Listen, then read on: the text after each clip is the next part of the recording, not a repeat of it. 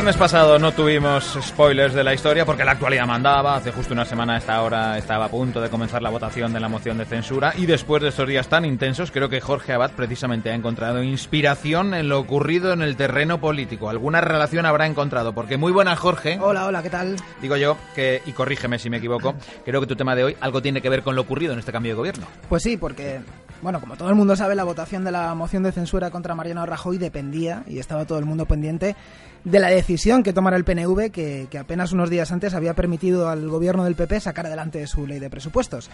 Como todo el mundo ya sabe a estas alturas, el PNV se sumó finalmente a la moción planteada por el PSOE y, y con sus votos, que fueron decisivos, certificó la caída de Mariano Rajoy. Esto desde las filas del PP, e imagino yo que también desde parte de su electorado, se ha considerado como una traición por parte del PNV. De traición se habla. Y hoy quiero reflexionar precisamente sobre esto, sobre qué es la traición. Y vamos a hacerlo con la historia de un personaje que está muy presente de una u otra forma en la vida de todos nosotros, que es uno de los grandes inventores, de los más importantes del siglo XX en España, que es vasco, y cuya biografía, en un capítulo quizá poco conocido de su vida, está marcada por la traición música de traición.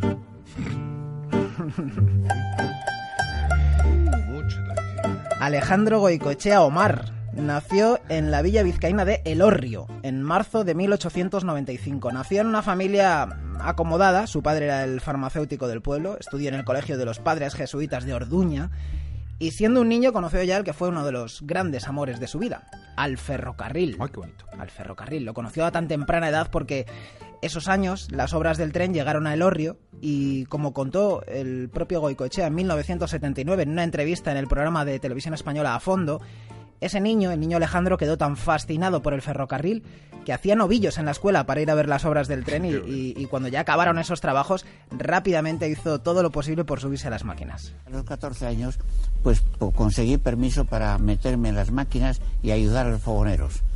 Y allí me metí en los, con los fogoneros y a los 18 pues pude, un día me dejaron llevar un tren de viajeros, el mejor tren que había de Bilbao a San Sebastián, yo con el regular en la mano, parece mentira que, que yo pude llevar eso. Bueno, como recordaba Goicoechea en este fragmento, solo tenía 18 años, 18, cuando manejó ahí un poco de Strangis todo un tren de pasajeros. Imagino que con esa pasión al ferrocarril su vocación estaba pues muy marcada, ¿no? Sí, sí, sí. Alejandro Goicoechea, tras, tras dejar el colegio de los jesuitas, completó su formación en uno de los mejores lugares que estaban a su alcance en aquella época. Ingresó en la Escuela Militar de Ingenieros, que estaba en Guadalajara, y de hecho sirvió en el ejército español en la terrible guerra de Marruecos, destinado precisamente en el regimiento ferroviario.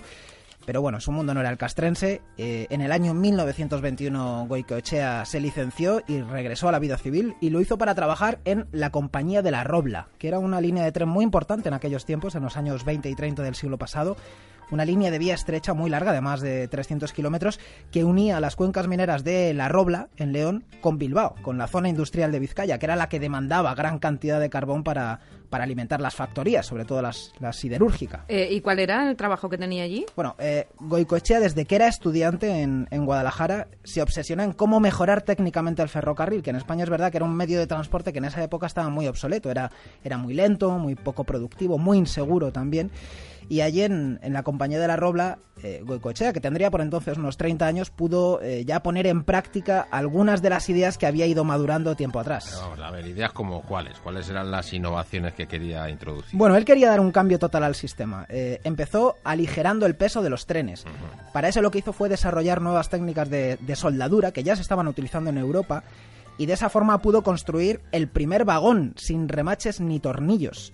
Lo hizo él. Todas las piezas estaban soldadas y, con este vagón, que se presentó al público en 1926, Goicochea consiguió su primera patente y siguió en esta línea, preocupado también eh, por otro lado, en cómo mejorar la seguridad del transporte de viajeros, porque es que había muchos accidentes. Y eso reforzó su convicción de que era necesario sustituir la madera con la que aún se hacían los vagones por metal. ¿Ah, ¿Por qué esto de la madera? Pues mira, además de porque el peso con la madera era mucho mayor, el peso de los vagones, en caso de accidente, que ya os digo que, eran bastante frecuentes, la madera se convertía en astillas, que eran verdaderas armas contra los pasajeros que iban dentro. Y pensó Goicoechea también que para evitar los descarrilamientos de esos vehículos, además de, de ser de metal, de aluminio, pero más ligeros, tendrían también que ser más cortos, con un centro de gravedad mucho más bajo que el que tenían entonces, y con un sistema de apoyos y de ejes eh, completamente diferente, con ruedas libres, vagones articulados. En esto estaba trabajando Goicoechea en su estudio de Bilbao, ilusionado entre planos, dibujos y proyectos, cuando en julio de 1936, ya sabéis, estalla la Guerra Civil Española.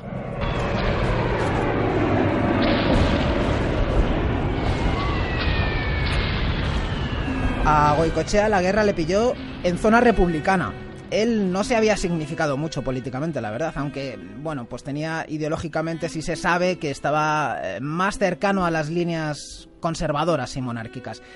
La guerra, como sabéis, lo transformó todo, y la vida de Goicoechea no fue una excepción. Él tuvo que aparcar sus proyectos, sus ideas, sus planes, porque, eh, dada su formación y su pasado militar, fue movilizado por el gobierno vasco y pasó a formar parte del ejército defensor de Bilbao como capitán de ingenieros. Pues imagino que tendría mucho trabajo, ¿no? Porque, si no recuerdo mal, Vizcaya fue la última de las provincias Sí. vascas en caer en manos de los sublevados, ¿no? Sí, eso es, y, y por eso fue de las zonas más castigadas. Acordaos, por ejemplo, de los bombardeos de poblaciones como Guernica o, o Durango. Eh, Bilbao, que es donde estaba Goicoechea, tenía mucho interés para el ejército nacional por ser una zona muy industrializada y, y sobre todo por su industria pesada. Por eso las fuerzas del general Mola querían conquistar rápidamente Bilbao y desde ahí acabar con cualquier reducto republicano en el norte de España, pues Cantabria, Asturias, como por otro lado así fue, así hicieron.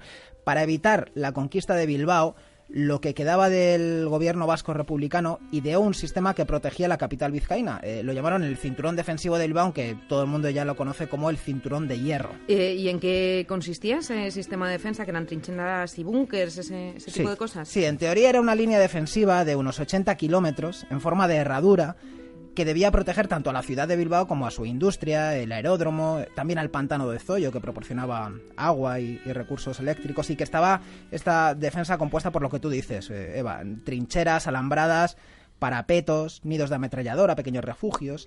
Y aquí, en la construcción de esta infraestructura, es donde entró a trabajar Alejandro Goicoechea.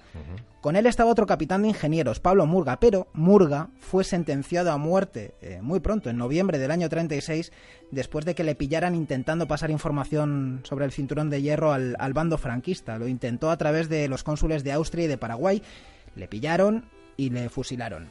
Goicoechea se quedó solo al mando de los trabajos. Toda la responsabilidad de la construcción de ese enorme sistema defensivo quedó a su cargo. Pero una noche, la noche del 27 de febrero del año 1937, Alejandro Goicoechea tomó una decisión que cambió su vida. Decidió pasarse al otro bando y además llevarse con él los planos del cinturón de hierro. Y toda esa información que proporcionó Goicoechea al general Mola fue determinante. Ahí estaban detalladas las ubicaciones de las defensas, las zonas mejor protegidas, los puntos débiles, en definitiva, cuál era la mejor forma de superar esa fortificación que parecía legendaria, pero que según les reveló Goicoechea estaba en un estado mucho más precario que el que suponían los rebeldes. Apenas estaban completado un, por ciento, un, un 40% de los trabajos, así que con toda esa información en la mano, a los rebeldes les hicieron falta solo cuatro meses para completar la toma de Bilbao. Y llegados a este punto, la pregunta podría ser, ¿traicionó Goicoechea al pueblo vasco y a la República Española cambiándose de bando y llevándose todos esos documentos tan importantes? ¿O lo que hizo fue simplemente pasarse a los suyos, irse con aquellos con los que tenía una mayor afinidad ideológica? Bueno, es una pregunta que, oye, según la sensibilidad de a quien se la hagas, tiene o puede tener una respuesta u otra. Sin duda. ¿Y, y- y qué fue de Alejandro Goicochea una vez se pasó al bando nacional? ¿siguió adelante con sus proyectos? ¿Los tuvo que parar? ¿Qué pasó? No, bueno, una vez acabada la guerra, eh, este ingeniero continuó trabajando en su pasión, en los ferrocarriles, recuperó aquellos proyectos revolucionarios que, que había empezado ya a esbozar en, en su taller de Bilbao y consiguió fabricar un prototipo de tren que se probó en el año 41 entre Madrid y Guadalajara y que alcanzó unas velocidades por entonces increíbles. E- Ese tren, ese prototipo, llegó a marcar los 100 kilómetros hora, que era una barbaridad para la época. Te loco. Iba como una bala. A pesar de, de- de este prototipo tan, tan espectacular, eh, Goicoechea no consiguió, sin embargo, apoyo del gobierno para financiar eh, ese plan, que, que el gobierno estaba a- en el año 41 a otras cosas, pero vino a salvarle, a darle la financiación que necesitaba para, para desarrollar su proyecto un industrial vasco, José Luis Oriol, con quien en el año 1942 Goicoechea constituyó la empresa Patentes Talgo. Este nombre ya suena, ¿no? Claro, hombre, claro, ya todo va encajando. Ahí Claro, estamos. sí. Pues eh, en Talgo, que en realidad es un acrónimo de Tren Articulado Ligero Goicoechea Oriol, En Patentes Talgo se dedicaron a lo largo de los años 40 a desarrollar esos prototipos de tren que revolucionaron por completo por completo el transporte de viajeros a partir de los años 50. Goicochea consiguió, como se había propuesto tres décadas atrás, consiguió fabricar unos vehículos mucho más ligeros, mucho más rápidos y sobre todo mucho más seguros que se vendieron muy bien no solo en España, sino eh, que fueron también muy apreciados en el extranjero. Todavía hoy los trenes de Talgo están en medio mundo, desde, desde Estados Unidos a Kazajistán y aquí en España desde luego, en, muchas de las líneas más conocidas, desde cercanías hasta la línea del AVE o, o los Albia. Ahí sigue Talgo. Esta empresa, esta tecnología nacida del ingenio y de la genialidad de Alejandro Goicoechea, que sin duda es uno de los grandes ingenieros e inventores de- de- del siglo XX en España, pero que a la vez es un hombre cuya biografía está irremediablemente marcada por esa traición, por ese cambio de bando ocurrido una noche de febrero del año 1937. Qué pedazo de historia. Gracias, Jorge Abad. Hasta la semana que viene. Hasta la semana que viene. Chao.